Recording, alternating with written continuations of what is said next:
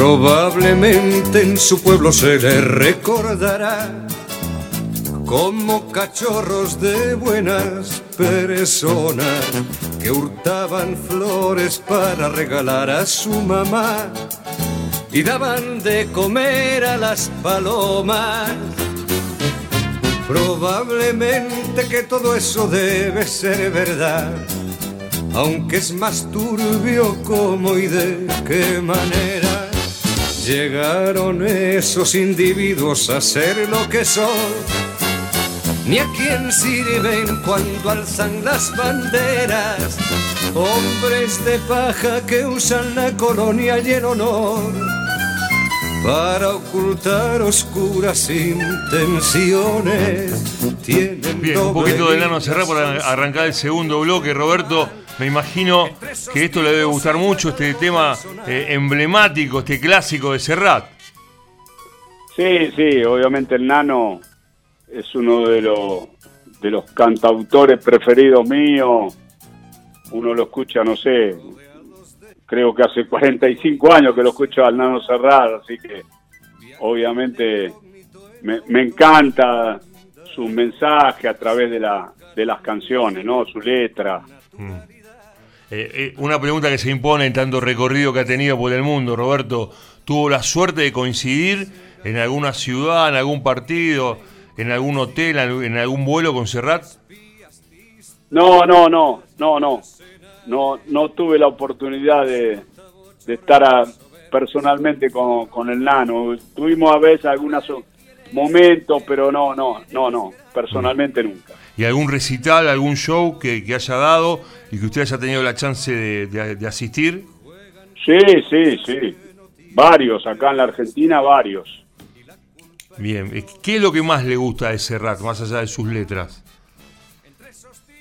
Bueno, su, su, pensamiento, ¿no? Hasta, hasta su pensamiento político, eh, un hombre que, que, ama la libertad, un hombre que, que luchó mucho en, en España en la época de, del franquismo, y bueno, todo eso hace un todo, ¿no? Eh, este, y en momentos que había que hablar.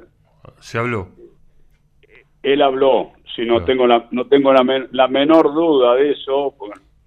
Bueno, a mí me tocó ir joven a España con el Deportivo Español. Bueno, tuve la suerte de jugar el, el último partido de la gira. Aparte, jugamos con el Atlético Bilbao, Español de Barcelona. Jugar el último partido de la gira eh, cuando estaba acá pleno la colonia, la colonia argentina, que la colonia española acá en la Argentina, que era muy fuerte, jugamos contra el Real Madrid de, Copa, del Sol, Real, Di Stefano, Pusca, Gento. Mm. Bueno, obviamente para es un, fue un gran recuerdo que lo, lo, lo tengo siempre presente. Uno tenía 19, 20 años y enfrentar a Alfredo con 32, 33 o 34 años, no recuerdo bien ahora, pero ya en, los últimos años de Alfredo como jugador, ¿no? qué, gusto, qué orgullo que es eso, Roberto, para usted, ¿no? Lo, atesora en el mejor lugar de, su corazón todo esto que ha contado. Y sí, Alfredo y Stefano, por ahí lo que escuchan va a decir, no, pero eran otros años, otro fútbol. No, Alfredo y Stefano juegan todos los tiempos, porque era por eso le decían las saetas, tenían mucha velocidad, técnica, personalidad, voz de mando, eh, goleador. Eh, bueno, un jugador, un jugador extraordinario. De eso no tengo la menor duda.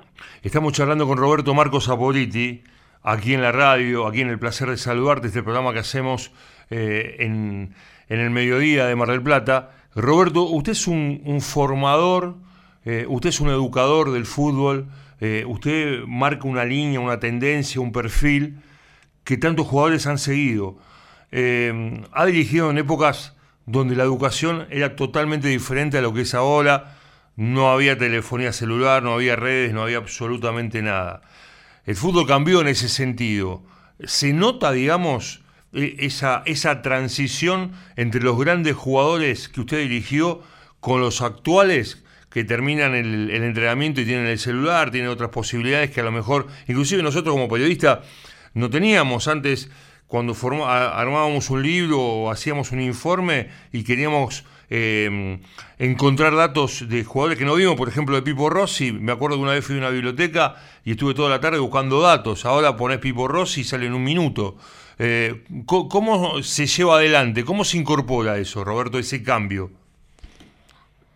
Bueno, obviamente siempre tomé el, fútbol como un hecho cultural, educativo, ¿no? Siempre. Este, de que empecé la carrera de técnico,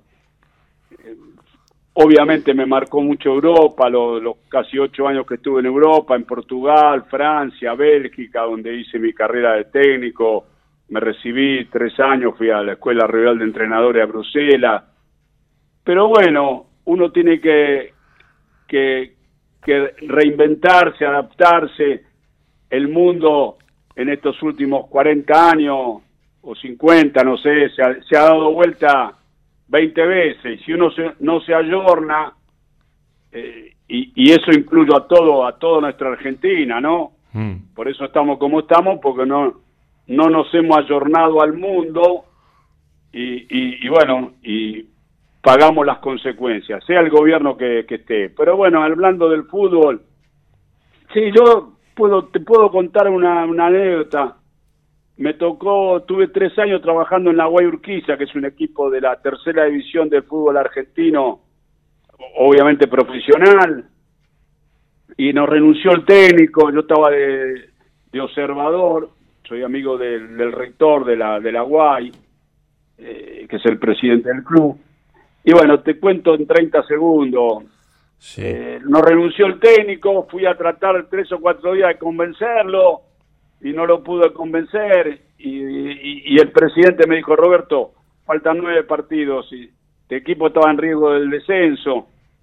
Mira, me están ofreciendo 20 técnicos, pero la verdad agarramos el equipo. Bueno, le dije que no, déjamelo pensar. Bueno, para hacerle un favor a él, agarré el equipo. Bueno, y acaba la anécdota primer almuerzo y, y, estábamos almorzando, tenía un cuerpo técnico, obviamente me protegí las espaldas, dos preparadores físicos jóvenes, dos técnicos alternos, videoanalista, entrenador de arquero, y sonaron como siete celulares al mismo tiempo.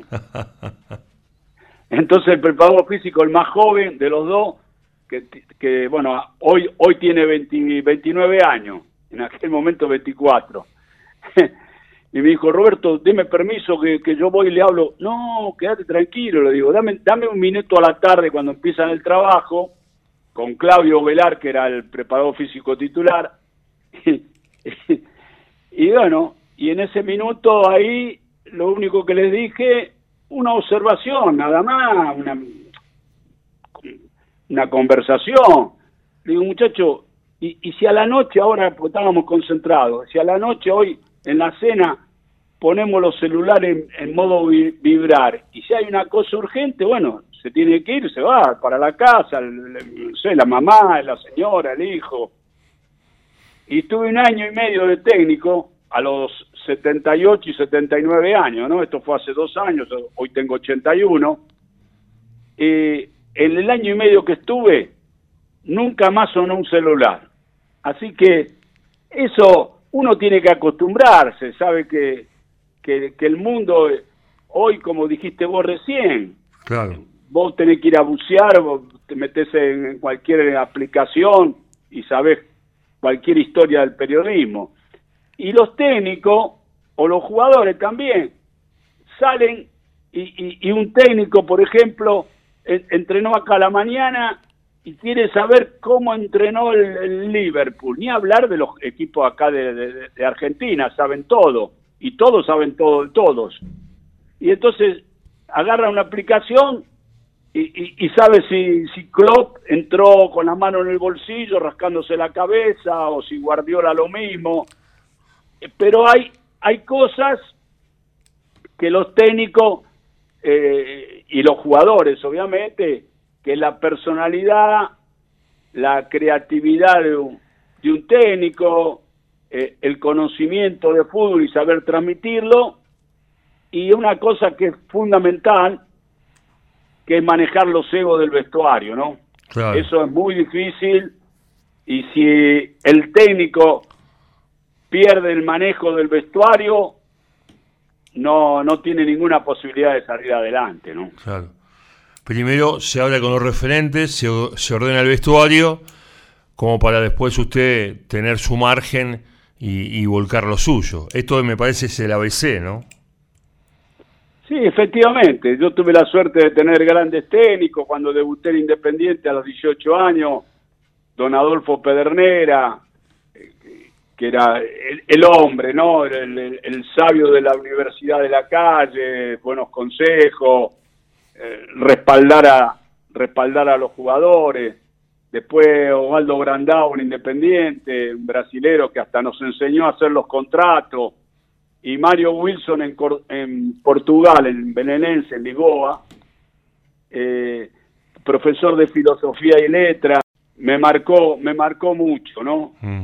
Y, bueno, y después observando, yendo a ver los entrenamientos del Ajax, en aquel momento no iba nadie, obviamente, había siete, ocho personas, ver cómo entrenaba el Ajax para, para saber cómo jugaban de esa manera, que era la base de la selección holandesa allá de los años 70. Este, y bueno, realmente me sorprendió la forma como entrenaban, todo, a base de la pelota, en el campo de juego, lo que se dice hoy, terreno reducido, ellos lo dividían en tres canchas. Ya estaba Stefan Kovacs ahí, ¿no? Porque Renus Mitchell se había ido a la selección. Y yo vivía, cuando vivía en Bélgica, vivía a 100 kilómetros de Ámsterdam. Y entonces Liliana, mi mujer, se iba a ver los museos y yo me iba a los entrenamientos. Yo estaba haciendo el curso de entrenador ya con 34, 35 años. Y bueno, aprendí mucho eh, yendo a ver el Bayern Múnich de Beckenbauer. Y bueno, todo eso es un intercambio. Actualmente, hace dos años hice una, una gira por Europa con la familia mi nieto mayor que tiene 18 años que le gusta mucho el fútbol, no a ver entrenamientos, partidos, y hay que actualizarse, hay que, eh, a la edad mía, el desafío mayor es querer aprender todos los días y reinventarme, ¿no? Para, para oxigenar la cabeza. Roberto, usted dijo, dijo recién algo que no es un dato menor. 81 debe ser el, uno de los técnicos eh, mayores o grandes en edad, en el buen sentido y con respeto, que, que todavía está, que, que, hace cosas hasta hace muy poquito. Eh, no, debe haber muchos casos como el suyo. No creo que haya tantas repeticiones, Roberto. ¿Que haya tantas? Tantas repeticiones, tanta gente, que, o sea, que, que esta, eh, esta, este ejemplo que se da se repita en otros casos, en otros países, con entrenadores de su edad que todavía estén con tanta adrenalina como usted. Sí, sí, uno de los chicos, uno de los muchachos que colaboraba conmigo allá hace dos años, eh, se le dio por googlear y buscar. Me dijo, Roberto, googleé en la cuarta de Inglaterra, en la cuarta de Italia, la cuarta división de todos estos últimos años. Y, y lo más cerca que vi eh, es un entrenador de 72 años. Claro, claro. Así que, bueno, en fin, pero es anecdótico. Sí. Ah, bueno, me metí en las redes sociales, mi, nieto me enseñó mucho, el nieto mayor me enseñó hace 6, 7 años, me metí en las redes sociales y bueno, me gusta estar actualizado, como te dije recién, sí. para seguir aprendiendo, viendo todo, lo, todo el fútbol posible. Y después uno tiene una manera de ver el fútbol, cada uno, no, no tengo ninguna verdad, pero por ejemplo, para traerte a, no hablar de, de hace 40, 50 años, sino traerte al presente para los jóvenes que, que, escuchen el programa. El otro día, hace 10 días, vi jugar el Bayern Múnich con un equipo de abajo que se está por entrar en promoción, creo que el Leverkusen o, o, algo de eso, ¿no? Bueno, no, no me acuerdo bien quién era el rival. El Leverkusen, el Bayern Leverkusen. Bueno, y se metió el, día que ganó 5 a 0, ¿eh? ¿eh? creo que fue hace 10 días. Bueno, ¿qué te quiero decir con esto? Arrancó el partido y se metió atrás todo el Bayern el, Leverkusen. No, el Dulcefort era, no, el Dulcefort. Eh, y, y se metió atrás. Y se metió atrás y de ahí no salía. Y, y, y eso es una cosa que nosotros, uno la, la viene hablando hace 40 años. En Italia ascendía un equipo de la, de la, de la B, ascendía la A. Por ejemplo, ascendía el Parma. Y el Parma, eh, en la división menor, jugaba con espíritu de grandeza. Iba a proponer, iba a buscar los partidos a partir del orden. Porque si no tenés orden, no podés jugar a nada. En la vida y en nada. Y después, bueno, ir a buscar las posibilidades de ataque. Y cuando subía a primera división, iba al campo del, al campo del Milan o, de la, del Inter o, o, de la Roma o de la Juventus y se metía todo atrás y terminaban perdiendo 5 a 0. Entonces el otro día cuando vi a, a este equipo alemán jugando contra el Bayern, el partido terminó 5 a 0 y se metió sistemáticamente atrás. Y yo decía, viendo el partido solo, además veo el partido solo obviamente, digo, ¿por qué no en un momento no va algún a, a partir del orden a presionar más arriba, de pronto recuperan la pelota, están cerca del arco, pueden generar una situación de gol. No, 2 a 0, 3 a 0, 4 a 0, 5 a 0 y no salió de esa posición. Y eso es una cosa que yo no puedo entender. Porque de todas maneras, ponerle que vaya más arriba y pierde 5 a 0. Pero la satisfacción es otra. ¿eh? Claro, son las formas, la forma de perder. Hay formas y formas, Roberto. Nunca lo pude entender eso. ¿Viste Sí. cuando dice, Sí. voy a voy a traer un técnico para salvarme sacapunto? Sí. Los mejores sacapuntos son los que los que están arriba. Está muy bien. Estamos charlando con Roberto Marcos Zapoliti. Qué gusto nos estamos dando aquí en la radio. Hacemos la última pausa, Roberto. ¿La está pasando bien? sí, sí, muy bien. Bueno, pausa, Serrat y volvemos con el cierre.